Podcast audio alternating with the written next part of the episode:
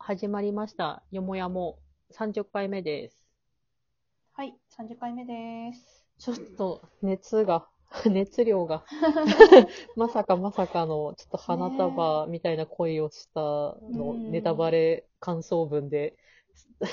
3回も来ちゃいましたけど。はーい。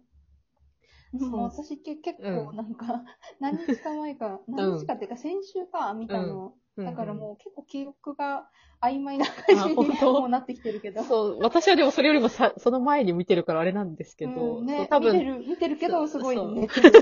そう、でも多分そのインパクトがすごい、あ、まあ、多分パーツパーツでめちゃめちゃなんか覚えてて、で、そこの多分インパクトと、で、その後帰ってからもずっと考えてたから、一週間ぐらい。なんかうんそ そう、なんかその映画についてすごい、考えさせられてるね。そうそう、なんか想像したりとかしたんだけど。そう、いや、なんかね、その、そうそう、なんか、まあ恋愛映画でもあったけどさ、うん。なんか私が結構グッときたところが、その、うん。麦くんが、まあ、その、どんどん結婚するっていう方向に邁進していっていく過程の中でさ、もともとその、大学生の段階で、なんとなくそのうんガスタンクが、あの、すごい好きだから趣味で、なんか、うあの、勝手に2時間？何時間だっけ？なんか映画を作ってみたりとか、2、3時2間くらいの。結構長かっったよね。た。そう労働部隊くらいの。ああ、そうだそうだ。言ってた。そう。で、なんか、うん。えっ、と、自分で撮影してみたりとか、うん。あとなんか、そのイラスト？なんかこう、いい感じの雰囲気のあるイラストとかを描いて、で、それでちょっとずつ仕事をもらったりとかしつつ、みたいな、やってたじゃん。うん。で、なんかそれうんを多分、そこのイラストをがっつりやっていこうって思ったところが、その、キヌちゃんが、その絵が好きだよ、そのイラストが好きだよって話をしてくれて、多分自信を持ったし、うん。多分キヌ、自分が大好きなキヌちゃんが言ってくれたこと、が認めてくれたことだからっていうのも多分、そのか活力っていうか、になってたんだと思うんだけどさ、うん。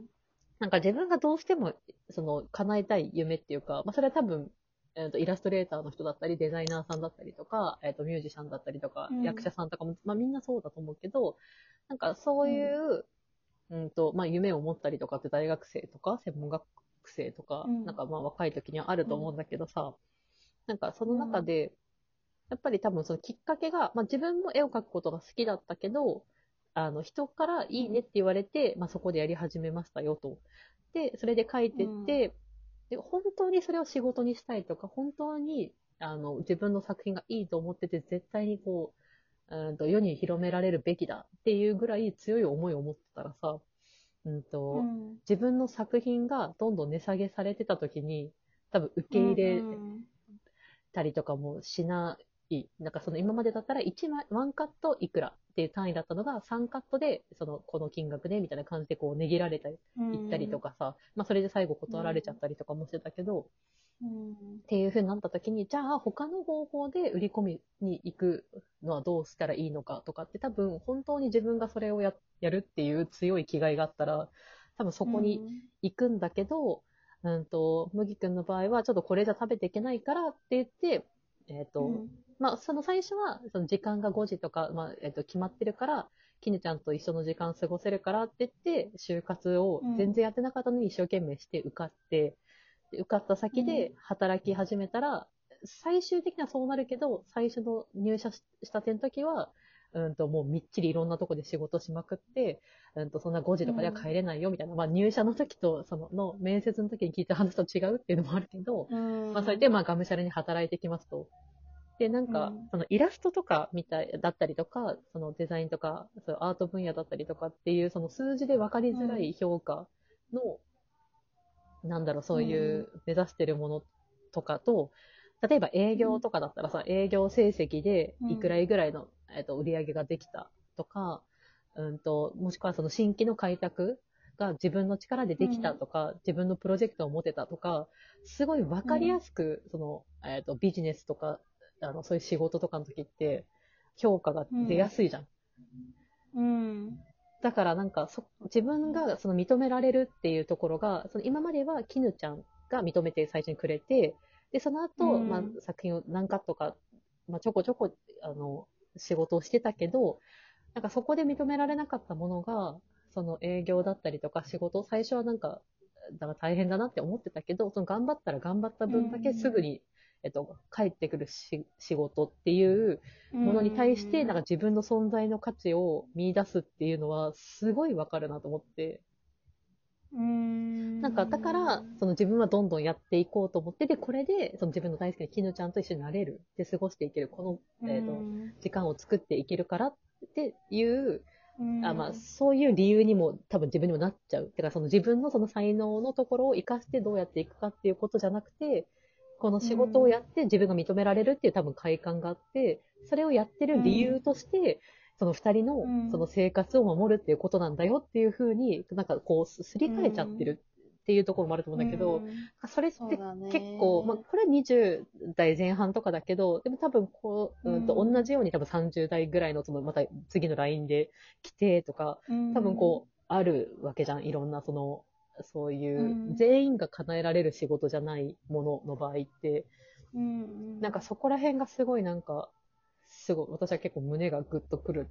きたんだようね。んね、確かにその辺も結構、ああ、わかる、そういう気持ちもわかるよっていう感じはあ,、うんあった。なんか、どっちかっていうと、きなちゃんうは、ん。なんか自分のために、うん。こう、やりたいことをやっうん。て、働いて、みたいなうん。ところがあったけど、うん。やっぱ麦くんは、自分のために、じゃなく、うんやっぱ、あの意識はしてないかもしれないけど、うん。なんかこの理由が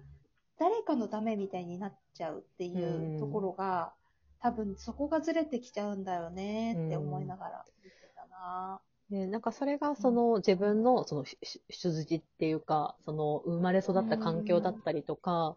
あの家族構成とうんとか、かね、うん。そういうのにもよるよね。そう、なんかそれってすごい、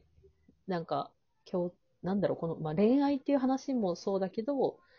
うーんと、うん。なんだろう、人生において、なんか起こりうる、うん。なんかあるあるうん。ネタっていうか、なんかそこも結構、なんだろう、うん。細かいディティールでっていうか、かなり繊細に描かれてたって、描かれてたなーっていうふうに感じて、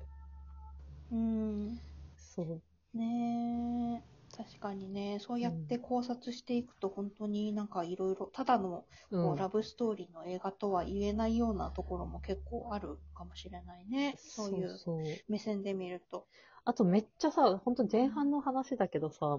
なんか二人が好きで読んでる本とかの話の時にさ、なんかあまあ、最後にそのストーリーの中にもつながるけどさ、その5年の間に、あの、新しく本を出して、みたいな。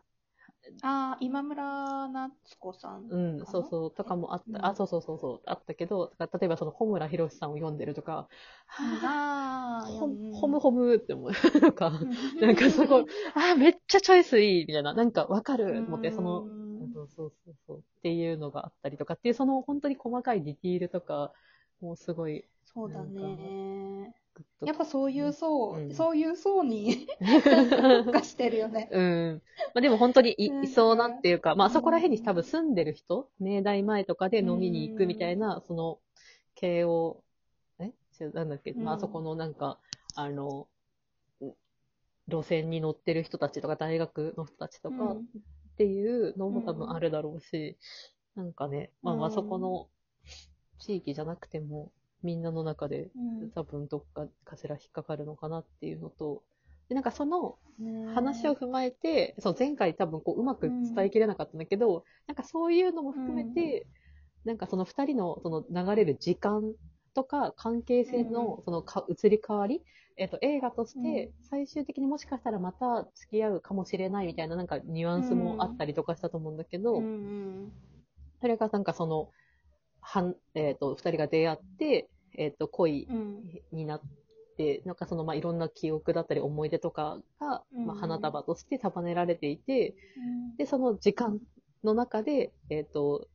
それがどんどん変わっていくけど、最終的に、うん。まあ、花束、まあ、だから、なんだろう、二人の関係性が一旦分かれて、うーんと、また出会うかもしれないって言った時に、その時のそのままの流れのその時間の中で、えっ、と、うんあったその花束ではなくて、かんえっ、と、例えばドライフラワーに変わったりとかその花っていうもののなんか時間の経過とか、花束そのものの時間の経過とか、その二人の関係性の、うんと、つ次のステップじゃないけど、の変化とかが、なんかその花とか花束の、なんだろうな、次のものに変わっていくけど、それはそれで、なんかまた一つのものになってるというか、意味があるものうん。みたいなのが、なんか花束みたいな恋っていう、うん。なんあのタイトルになったんだろうかって勝手に思っていて。うん すごい深く、深く考えて、考察して。そう。って思うと、本当そのタイトルはすごいいいなと思ったんだよね。うん。そう、なんか、はぁ、みたいな。うん